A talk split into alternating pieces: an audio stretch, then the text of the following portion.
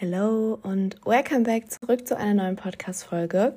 Heute dreht sich wieder rund ums Thema Ernährung.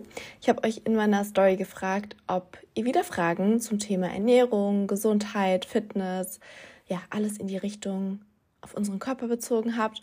Und irgendwie bei den QA-Fragen, was Ernährung angeht, kommen immer wirklich die meisten Fragen. Und ich finde das toll, weil mir macht es auch immer so Spaß, Fragen zum Thema Ernährung zu beantworten, weil ich mich ja selber so voll dafür interessiere und ja, generell natürlich jemand bin, der sich vielleicht gesünder ernährt als die meisten oder halt auch viel Erfahrung gesammelt hat, gerade auch was so die Ausbildung für den Ernährungsberater angeht. Also ich habe den noch nicht abgeschlossen, aber ich habe alle Module durchgearbeitet und habe auch die Zwischenprüfung bestanden. Und ja, dementsprechend habe ich natürlich auch das ganze Wissen und konnte da sehr viel mitnehmen. Aber ich hatte noch keine Zeit, da die Endprüfung abzuschließen. Aber das steht auf jeden Fall noch auf meiner Liste. Und ich habe gerade mal geschaut, die letzte Ernährungsfolge bzw. ein QA war einfach am 2. Oktober. Und wir haben jetzt wenn die Folge online kommt, den 2. April. Das heißt, es wird mal wieder Zeit äh, für, ein, für ein QA in die Richtung. Natürlich kamen hin und wieder Folgen zum Thema Ernährung, auch intuitive Ernährung zum Beispiel haben wir ein bisschen angesprochen oder High-Protein-Produkte. Und natürlich gibt es immer wieder Fragen bei QAs, die sich wiederholen. Deswegen wird die Folge jetzt auch mal ein bisschen anders aufgebaut. Ich habe mir jetzt nur fünf Fragen rausgepickt und habe mir gedacht, Normalerweise klage ich ja auch schon ein bisschen tiefer drauf ein, aber ich dachte mir, wir können ja auch mal so eine Folge machen, wo einfach noch mehr Wissen und ein paar Side Facts, Gesundheitsfacts genannt werden, damit ihr auch einfach noch tiefer in dem Thema drin seid. Und ja, habe ein paar Themen rausgepickt, die, denke ich mal, alle anspricht und auch vielleicht für den einen oder anderen neue Punkte sind und auch Themen, über die jetzt noch nicht jeder gesprochen hat. Also zumindest habe ich auch zu dem einen Thema noch nie so oft was auf Social Media gehört. Deswegen seid gespannt, bleibt dran. Ich freue mich auf euer Feedback und wir starten auch direkt mit der ersten Frage achtest du sehr darauf, wie viel Proteine du isst und wie kommst du auf ein bis zwei Gramm Protein pro Kilogramm Körpergewicht. Ich habe die Frage schon mal in einem QA beantwortet, aber möchte jetzt einfach ja, mehr in Depth drauf eingehen. Und zwar, ich würde schon sagen, dass ich jemand bin, der darauf achtet, genügend Proteine zu essen. Ich bin generell jemand, dem es aber einfach fällt, genügend Protein zu essen. Also ich achte da jetzt nicht drauf, indem ich Makros oder sowas zähle oder das abwiege oder sonst irgendwas. Aber um jetzt mal zum Beispiel pflanzliche Proteinquellen zu nennen, ähm, ich esse eigentlich fast jeden Tag Tofu oder Tempeh oder Sojajoghurt, also generell irgendwelche Produkte, die aus Soja bestehen, die natürlich eine sehr gute pflanzliche Proteinquelle sind. Ich hatte ja auch mal eine Phase, wo ich jeden Tag Tempeh gegessen habe. Auch das ist eine mega gute Proteinquelle. Und dann mag ich ja voll gerne von, ähm, ja, dieses Sojagranulat, Erbsenproteingranulat, was man so mit Wasser aufweicht. Das ist halt super, super easy und auch, ja, nichts Teures. Also zum Beispiel Tempeh ist natürlich schon teurer im Vergleich zu Tofu. Ähm, wenn man da jetzt on a budget ist oder vielleicht noch Uni und so und man nicht so viel Geld dafür ausgeben möchte, dann, ja, sind Tofu und Sojajoghurt und so Sojagranulat eben auf jeden Fall Basics und Staples. Man muss zum Beispiel auch bei so veganen Ersatzprodukten drauf achten. Da gibt es ja mittlerweile super, super viel, vom Schnitzel bis zu Bratwurst zu keine Ahnung was. Ähm, einfach mal auf die Nährwerte achten, weil diese Produkte sind nicht unbedingt Proteinprodukte. Natürlich bestehen manche aus irgendwie Weizenprotein oder auch aus Erbsenprotein, Sojaprotein, aber meistens ist da noch so viel anderes zugesetzt und auch sehr viel Fett und ungesättigte Fettsäuren, sodass für mich solche Ersatzprodukte halt oftmals nicht in Frage kommen. Also es gibt so ein paar Marken, die sind da echt ganz gut und haben auch gute Nährwerte und so, dass ich da gerne mal drauf zurückgreife und ja, wenn man vielleicht mal Lust auf irgendwie einen Schnitzel oder sowas hat, also auch ich als Veganer habe mal irgendwie Lust auf solche Cravings, weil das heißt ja nicht, dass ich Lust auf Fleisch habe, sondern einfach auf diesen Geschmack, weil das Schnitzel ist ja auch nicht einfach nur das äh, tote Tier, sondern die Panade außenrum und die Gewürze etc. Deswegen finde ich das auch voll legitim und mag so Leute nicht, die immer sagen, ja, äh, wenn du so Fleischersatzprodukte cravest, dann kannst du ja auch direkt echtes Fleisch essen. Nee, es ist auch kein Tier dafür gestorben. Aber ähm, Thema Proteine, achtet da vielleicht einfach mal drauf, äh, wie viel Gramm Protein auf 100 Gramm eben das Produkt hat.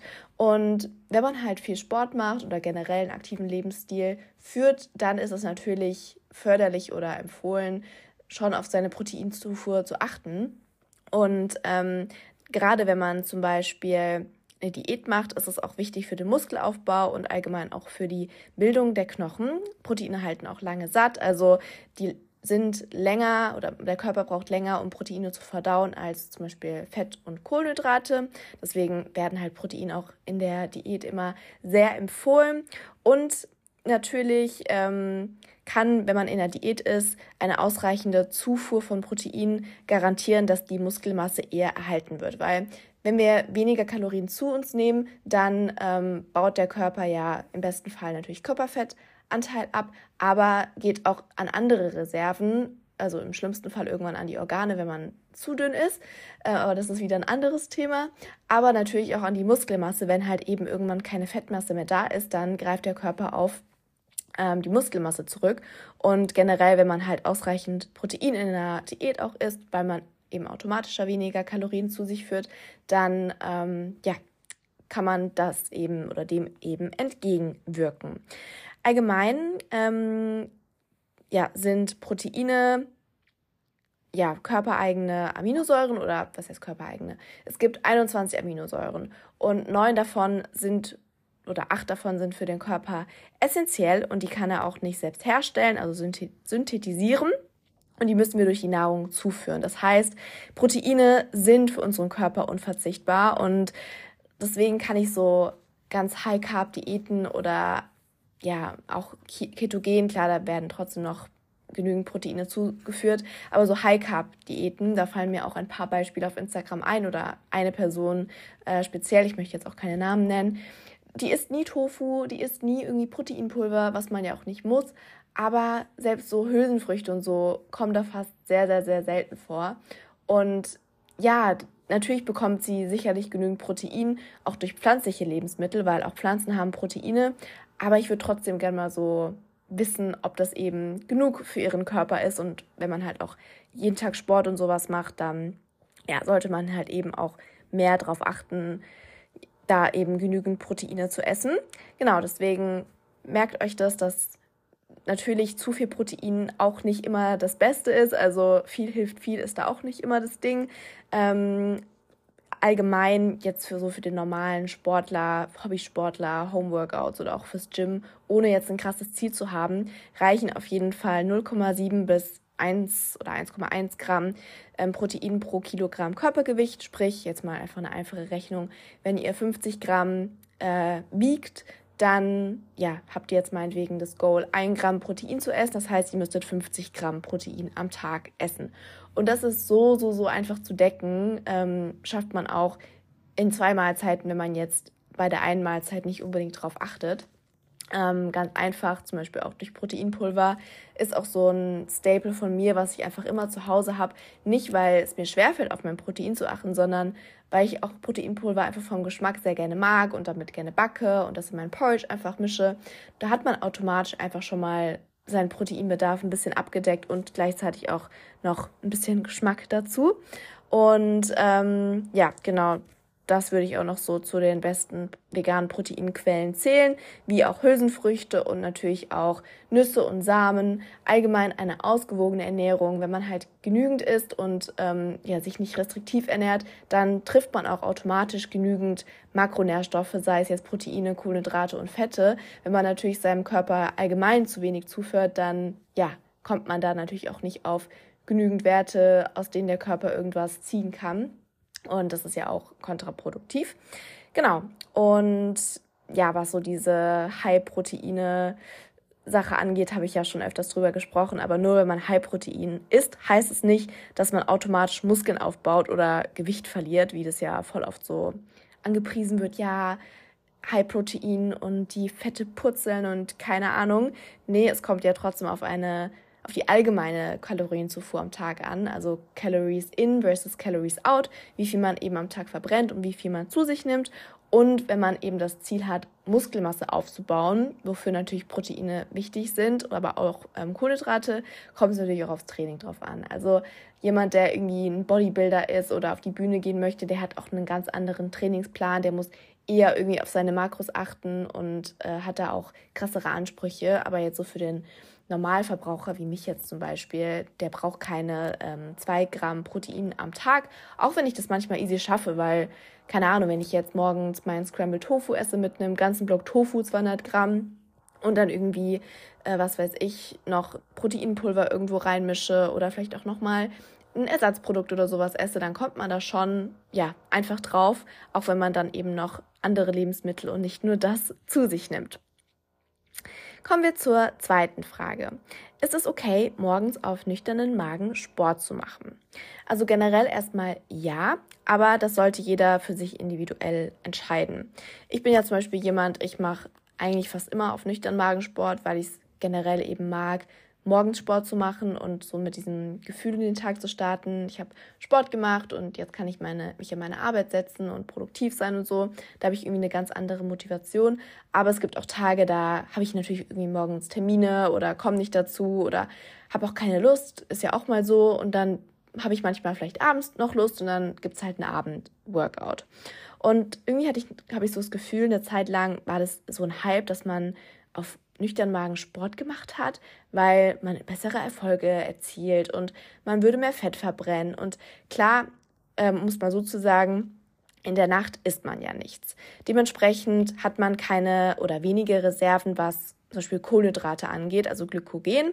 Und dementsprechend ist der Glykogenwert sehr niedrig. Also Kohlenhydrate füllen unseren Glykogenhaushalt.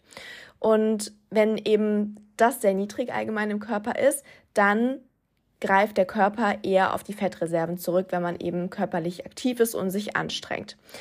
So, deswegen natürlich macht es irgendwo Sinn und es kann natürlich förderlich sein, wenn man jetzt meinetwegen äh, das Ziel hat abzunehmen, dass der Körper dann eben auf die Fettreserven zurückgreift. Das ist aber nicht unbedingt so gegeben.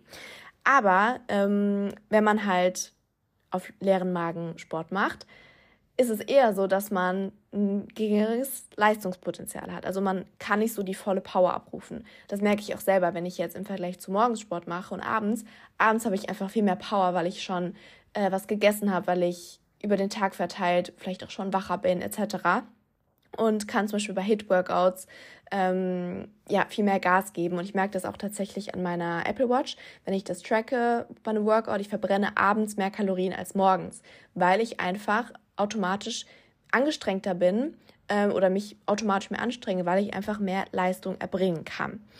Ähm, ja, manche, die zum Beispiel morgens generell mit Schwindel Probleme haben oder Kreislaufprobleme, denen würde ich das sowieso eher nicht empfehlen, auf nüchternen Magen Sport zu machen, weil man will ja auch nicht irgendwie umkippen und weil man eben über Nacht noch einen niedrigen Blutzuckerspiegel hat, weil man noch keine Nahrung zugeführt hat, dann kann es dann eben zu Kreislaufproblemen kommen. Und Klar, wenn man halt allgemein mehr Energie hat, sprich schon Kalorien in Form von Essen zu sich genommen hat, am besten zum Beispiel vor dem Training Kohlenhydrate, um eben den Glykogenspeicher aufzufüllen, dann hat man mehr Energie. Und zum Beispiel super easy, was voll viele einfach vor dem Training essen. Es muss ja keine große Mahlzeit sein, wenn man jetzt direkt danach Sport machen möchte, sondern einfach eine Banane oder irgendwie was mit Haferflocken, so eine kleine Mini-Protein, äh, Protein, Porridge-Portion oder Datteln, Trockenfrüchte, irgendwie so eine Handvoll, einfach um so ein bisschen Energie dem Körper zu geben. Ja, und dann ist der Glykogenspeicher schon mal ein bisschen aufgefüllt und dann kann man auch mehr Leistung im Training erbringen.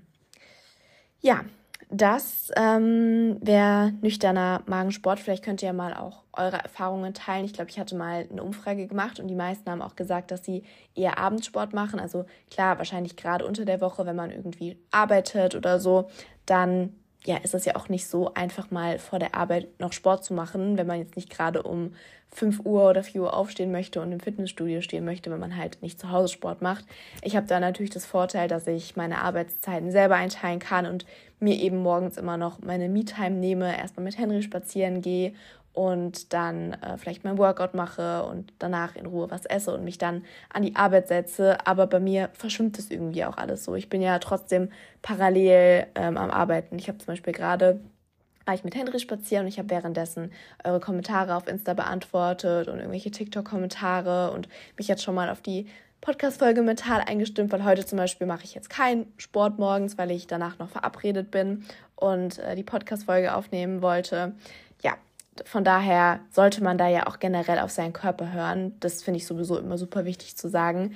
Man muss sich nicht jeden Tag zum Sport zwingen. Rest-Days sind super wichtig und gerade wenn man es halt nicht fühlt, auf nüchternen Magen Sport zu machen, dann muss man das auch nicht machen, selbst wenn jemand anderes sagt, hey, wie ich, für mich funktioniert es super gut. Nee, ihr solltet da auf euch individuell hören und ähm, für euch bestimmen, was gut ist oder nicht. Kommen wir zur nächsten Frage. Und zwar hatten wir die, glaube ich, noch nie, beziehungsweise kann ich mich nicht so richtig dran erinnern. Kaust du Kaugummi und wenn ja, täglich? Also, finde ich erstmal eine voll coole und interessante Frage. Bei mir ist es so, ich kaue nicht unbedingt täglich Kaugummi. Früher habe ich das auf jeden Fall, gerade so in meiner Schulzeit kann ich mich daran erinnern, dass ich äh, eigentlich jeden Tag Kaugummi gekaut habe. Aber jetzt ist bei mir das so in bestimmten Situationen, wenn ich einfach zum Beispiel ein allgemeines frisches Mundgefühl haben möchte oder so einen frischen Atem. Also zum Beispiel von einem Date. Ihr wisst ja, ähm, ja, wenn man mal ab und zu ein Date hat, dann finde ich es zum Beispiel einfach so für mich selber, für mein Selbstbewusstsein ganz schön, vorher einfach noch ein Kaugummi zu kauen, dass ich so weiß, ich habe einen frischen Atem. Oder auch auf Reisen, wenn ich einfach so den ganzen Tag unterwegs bin ähm, und man nicht zwischendrin kurz dazu kommt, Zähne zu putzen. Also klar, morgens und abends Zähne putzen ist nicht zu vermeiden. Also das ist bei mir auch immer wichtig und muss sein. Aber es gibt auch Studien, die zeigen, dass Kaugummi-Kauen Vorteile für eine gesunde Mundhygiene hat.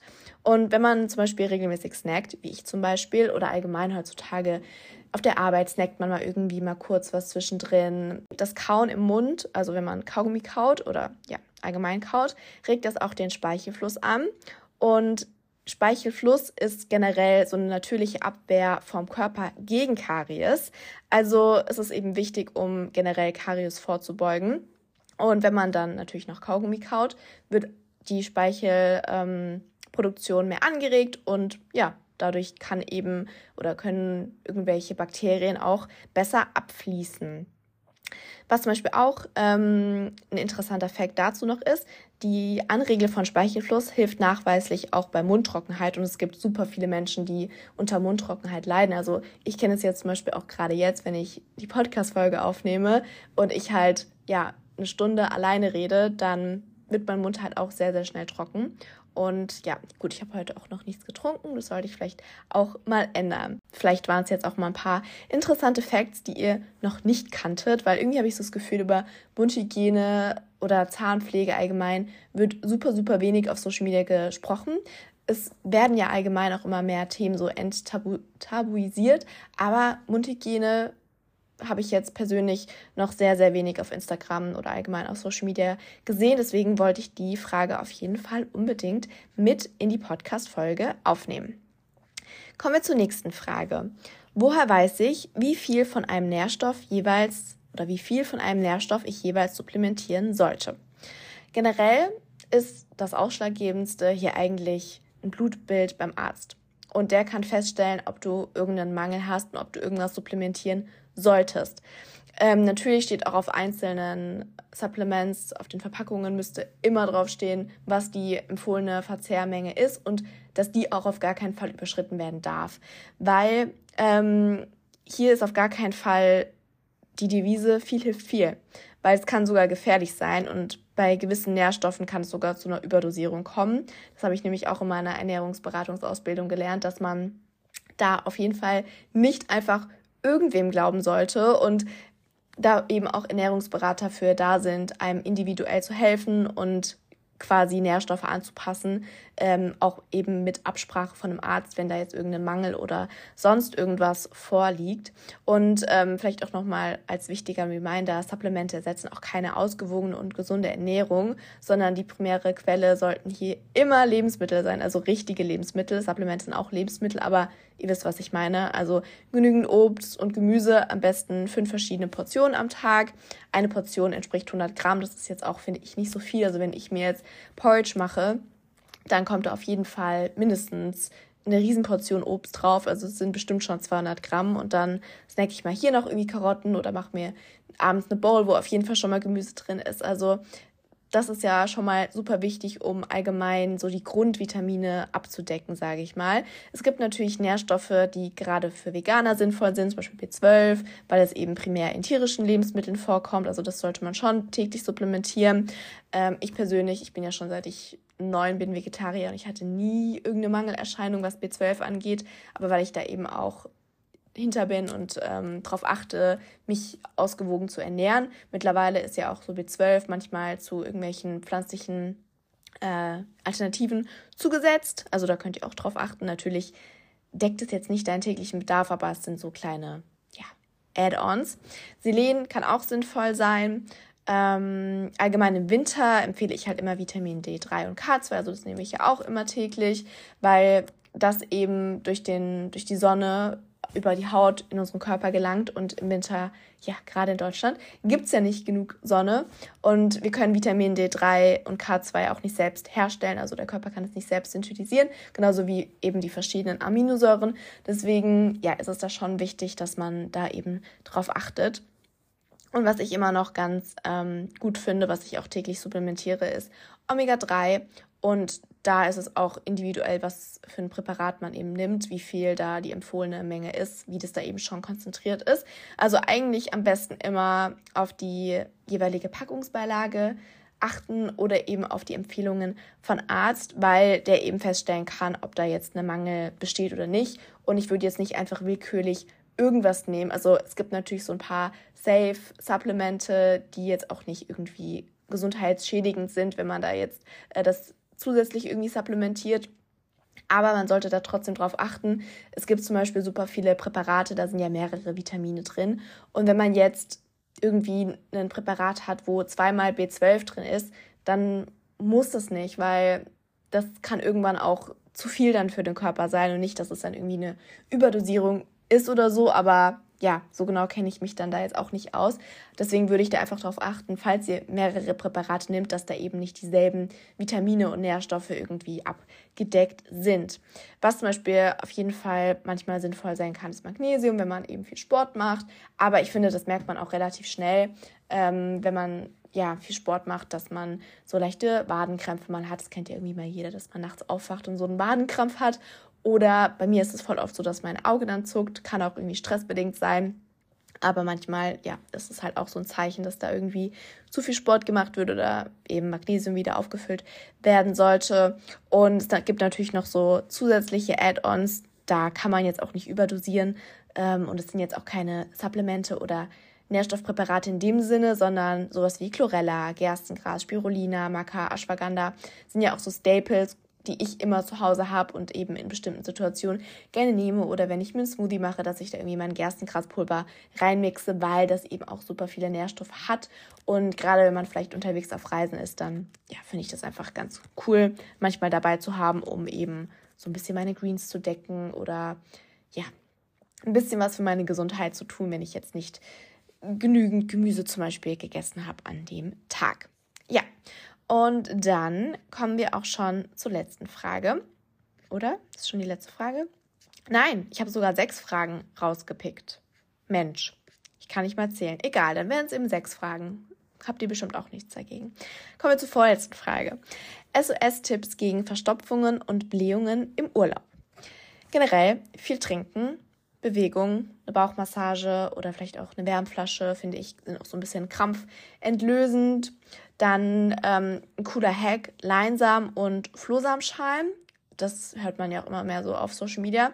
Generell halt Ballaststoffe, also Leinsamen und Flohsamenschalen haben eben auch viele Ballaststoffe. Wenn man da genügend täglich isst, ähm, ist es so, die erhöhen zusammen mit der aufgenommenen Flüssigkeit, also wenn du halt viel trinkst und so, das Stuhlvolumen und regt die Darmperistaltik an. Also das heißt, das bindet quasi so die Nahrung im Körper oder im Darm und dann wird das eben in einem besser ausgeschieden. So muss man sozusagen, um jetzt hier nicht so viel Informationen ähm, ja, oder too much information zu geben. Und ähm, ja, was vielleicht noch so ein kleiner Hack ist oder so ein natürliches Abführmittel, um es mal ja, sozusagen ähm, Sauerkraut oder Sauerkrautsaft. Mir schmeckt es persönlich auch sehr gut. Ich trinke sehr gerne Sauerkrautsaft. Nicht um jetzt das als natürliches Abführmittel oder so zu benutzen, bitte jetzt auch nicht so verstehen, sondern einfach, weil es auch sehr gut für die Darmgesundheit ist.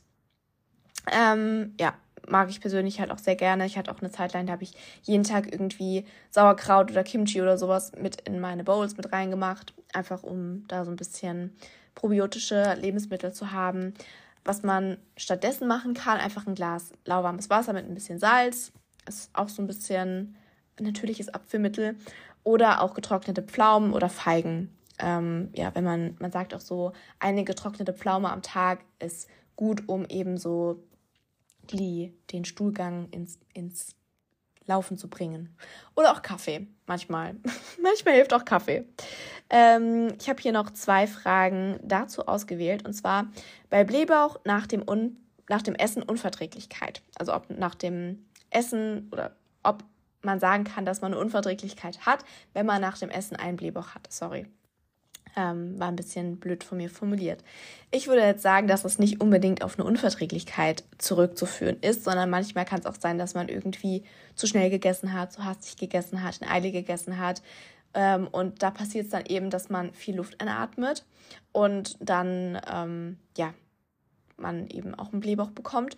Oder auch bestimmte Essenskombinationen können zu einem Blähbauch führen. Also gerade bei mir wenn ich jetzt zum Beispiel direkt nach dem Essen irgendwie Obst oder sowas esse, dann bekomme ich auch schnell einen Blähbauch, weil das Obst eben schneller verdaut als jetzt zum Beispiel Avocado oder eben was Fettlastiges oder irgendwelche Reis, Kohlenhydrate, Kartoffeln etc. Und dadurch ja, gärt es dann so ein bisschen und dann bekommt man halt auch schneller einen Blähbauch, weil ja, Obst wie gesagt schneller verdaut. Aber ähm, es muss ja nicht unbedingt eine Unverträglichkeit sein, sondern eher so eine ja, Sensibilität gegenüber gewissen Lebensmitteln. Ich habe zum Beispiel jetzt ähm, mich influenzen lassen auf Instagram. Bewerben ja gerade voll viele diesen Leikorden-Unverträglichkeitstest. Und ich möchte ihn jetzt auch unbedingt machen, weil ich habe schon mal so einen Unverträglichkeitstest gemacht. Äh, aber ich würde jetzt einfach gerne mal so die Ergebnisse vergleichen, ob das wirklich stimmt, was dabei rauskommt bei diesem Test, weil ich habe halt so eine Haaranalyse gemacht und ich dachte mir so, okay, wie, wie, wie aus einer Haaranalyse, wie will da irgendwie eine Unverträglichkeit festgestellt werden? Ähm, aber gut, ich werde euch auf jeden Fall berichten, falls es euch interessiert. Und wenn man da eben dann genauer weiß, so, okay, ich bin vielleicht anfälliger für, ich weiß es halt zum Beispiel bei mir bei Knoblauch oder bei Zwiebeln oder so, dann äh, bekomme ich auch Blähungen. Deswegen versuche ich halt zu Hause die zu vermeiden. Beim Essen gehen geht es jetzt nicht immer, aber dann weiß ich zumindest, woher es kommt. Und vielleicht noch passend dazu, welche Lebensmittel sind besonders gut für den Darm? Generell Vollkornprodukte, Leinsamen, Flohsamen habe ich ja schon genannt, also generell viele Ballaststoffe, frisches Obst und Gemüse, aber auch probiotische Lebensmittel, also Joghurt, Tempeh habe ich ja auch vorhin schon genannt, ist auch nicht nur eine coole pflanzliche Proteinquelle, sondern auch ein probiotisches Lebensmittel, weil es eben fermentierte äh, Sojabohnen sind. Also fermentierte Lebensmittel sind gut, wie auch Sauerkraut und Kimchi. Ähm, Hülsenfrüchte haben ja auch viele Ballaststoffe und ja, wenn man, wenn man einen guten Darm hat, dann verträgt man sehr viele Hülsenfrüchte, ohne irgendwie Blähungen zu bekommen. Also gerade wir Veganer müssten da eigentlich ganz gut drin sein. Oder auch gekeimte Produkte sind gut, also zum Beispiel gekeimte Haferflocken, gekeimte ähm, Hülsenfrüchte, gekeimte Sprossen, weil der Körper da die Nährstoffe auch einfach besser aufnehmen kann. Ja, und dann kommen wir auch schon zur letzten Frage. Die fand ich auch tatsächlich noch sehr interessant. Und zwar, in einer Podcast-Folge hast du mal das Thema Stoffwechsel kaputt machen angeschnitten und dass das eigentlich nicht geht. Kannst du das mal genauer erklären? Ja, das kann ich sehr gerne machen. Und zwar, um es mal so zu sagen, wenn dein Stoffwechsel eingeschlafen ist, dann stirbst du. Also hört sich jetzt krass an, aber es ist so.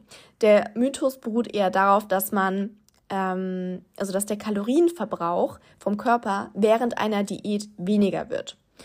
Also wir sind ja Gewohnheitsmenschen und unser Körper gewöhnt sich irgendwann daran, dass man eben eine geringere Kalorienzufuhr zu sich nimmt. Und wenn du halt in der Diät bist und abgenommen hast, hast du automatisch weniger Körpergewicht. Das heißt, du verbrennst auch schon von Grund auf weniger Kalorien, als wenn du mehr Gewicht auf den Rippen hast. Und es kann natürlich auch in der Diät sein, dass du Muskelmasse verloren hast und Muskeln zum Beispiel verbrennen in einem Ruhezustand mehr Kalorien als Fett. Das ist auch nochmal so, ähm, ja, ein Faktor, der damit reinspielt. Und was vielleicht auch noch irgendwie nicht bedacht wird, dass man sich halt automatisch unbewusst weniger bewegt, weil du halt weniger Energie oder sowas hast. Wenn du jetzt, keine Ahnung, keine Diät machst, dann hüpfst du mal irgendwie mehr durch die Wohnung oder tanzt mal irgendwie mehr oder erledigst doch mal eher was zu Fuß als mit dem Auto, weil du denkst, ah oh, nee, ich habe irgendwie gerade keine Lust, keine Energie. Das sind ganz, ganz, ganz viele Faktoren, die damit reinspielen, die eben dazu führen, dass du einen geringeren Kalorienverbrauch hast. Und deswegen, ja, ist es dann irgendwann halt so, dass du natürlich weniger essen kannst, ohne zuzunehmen. Also dein allgemeiner Ruhezustand oder Grundumsatz hat sich halt reduziert. Und daraus kam dann irgendwann so dieser Mythos, ja, der Stoffwechsel ist eingeschlafen, um eben irgendeinen Anhaltspunkt für die Diätindustrie zu haben oder irgendwelche Zeitschriften, die dann sagen können, das sind die Sachen, die du machen kannst, um deinen Stoffwechsel wieder anzukurbeln oder sonst irgendwas. Und ich glaube, das größte No-Go ist hier halt einfach, um dem entgegenzuwirken und überhaupt erst gar nicht zu diesem Zustand zu kommen, radikale Diäten. Also selbst wenn man eine Diät macht, sollte man noch genügend Kalorien essen und nicht irgendwie 800 Kalorien oder so und irgendeine Globuli-Diät oder sonst irgendwas. Nee, weil im Endeffekt ist es ja auch nachhaltiger, wenn man ähm, genügend Kalorien trotzdem noch isst, weil man es länger durchziehen kann, weil es auch bessere Ergebnisse auf Dauer erzielt, weil man länger durchhält und weil danach auch nicht so dieser krasse Jojo-Effekt kommt, weil ihr müsst euch mal vorstellen, wenn ihr jetzt, keine Ahnung, drei Monate jeden Tag nur 800 Kalorien isst, also ohne jetzt hier jemanden zu triggern ähm, und Zahlen zu nennen, aber ich glaube, wir sind in einem guten Place, um das so mal sich den Gedanken ähm, kurz durch den Kopf gehen zu lassen, dann gewöhnt der Körper sich ja irgendwann daran, dass du die ganze Zeit nur noch so wenig isst und er kommt irgendwann damit klar. So, dann hast du irgendwann dein Wunschgewicht erreicht und dann scheißt du im besten Fall darauf, dass du so wenig gegessen hast und isst wieder normal, weil ja, ich habe jetzt mein Wunschgewicht erreicht und dann isst du irgendwann wieder, keine Ahnung, 2200, 500 Kalorien. Das ist ein riesen, riesen Unterschied, mit dem der Körper erstmal klarkommen muss, weil er sich dann denkt, okay, die ganze Zeit habe ich super wenig Kalorien bekommen, jetzt bekomme ich auf einmal wieder genug Kalorien. So, da muss ich jetzt erstmal das alles wieder ansetzen und ansammeln in meinen Fettreserven, weil irgendwann will er vielleicht wieder so wenig essen, der Körper. Und dann habe ich ihm vorgebeugt. So. Und das ist ja auch nicht das, was wir wollen, sondern nie wirklich unter dem Grundbedarf essen, also unter deinem Grundumsatz. Das ist einfach nicht gut, weil der Grundumsatz sagt nur das aus, dass ihr so viel verbrennt, wenn ihr einfach nur da sitzen würdet, wenn ihr einfach nur im Bett liegen würdet und schlafen würdet. So viel verbrennt der Körper einfach ohne nichts zu tun, um euch aufrechtzuerhalten, um die Organe aufrechtzuerhalten, die Gehirnfunktion. Und wenn du dem dann noch weniger gibst, ja, wie soll der Körper dann funktionieren? Also das sollte ja auch eigentlich irgendwie so gesunder Menschenverstand sein. Ähm, deswegen ist meine Empfehlung generell halt ein Defizit von 200 bis 300 Kalorien, gerade bei Frauen, ähm, auch genügend darauf achten, dass wir genug zu uns nehmen, genügend Fette, um eben dem Hormonhaushalt nicht zu schaden. Toll, und jetzt bohrt mein Nachbar hier auch noch unter mir. Aber ich komme auch schon zur letzten Frage, die noch dazu passt. Wie kann man, oh, ich hoffe, es stört euch jetzt nicht zu sehr, wie kann man seinen Stoffwechsel beschleunigen? Ähm, also ich mag diesen, diese Ausdrucksweise nicht Stoffwechsel beschleunigen, weil es kommt einfach darauf an, dass man eine richtige Ernährung hat, dass man einen aktiven Lebensstil führt, weil mehr Mus je mehr Muskelmasse man hat, desto höher ist dein Verbrauch, habe ich ja schon gesagt. Muskelmasse verbrennt mehr Kalorien im Ruhezustand als Fettmasse. Und ähm, ja, hier vielleicht noch ein wichtiger Reminder, das Gewicht ist generell nur eine Zahl auf der Waage Muskeln wiegen mehr als Fett, aber bringen einem langfristig gesehen halt mehr für den Körper und sind ja auch wichtig. Ähm, deswegen lasst euch da nicht zu sehr von irgendeinem Gewicht auf der Waage beeinflussen, sondern das Wichtigste ist eigentlich, dass man sich im Spiegel anschaut und sich wohlfühlt, wenn man eben natürlich trotzdem ähm, ja, einen gesunden BMI, ein gesundes Gewicht hat. Ähm, ja, das vielleicht noch als kleiner Reminder am Schluss. Ich hoffe, die Folge hat euch gefallen. Ähm, ihr konntet vielleicht was lernen.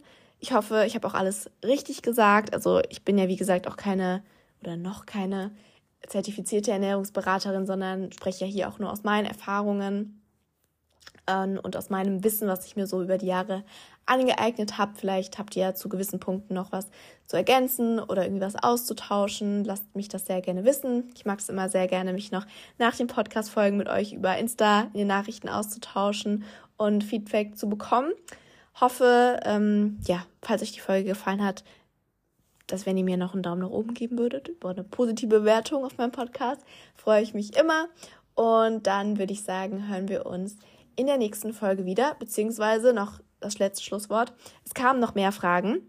Ähm, entweder habe ich die jetzt schon auf Insta in meinem QA beantwortet und die in den Highlights gespeichert, oder ich beantworte die Fragen noch ausführlich in der Story. Also falls jetzt eure Frage nicht dabei war, ähm, bitte nicht, war, bitte nicht mir persönlich nehmen. Die kommt auf jeden Fall noch oder ich werde sie noch beantworten oder persönlich dir eine Nachricht schreiben, damit man da Bescheid weiß. Und dann bedanke ich mich fürs Zuhören. Bis zum nächsten Mal. Tschüss.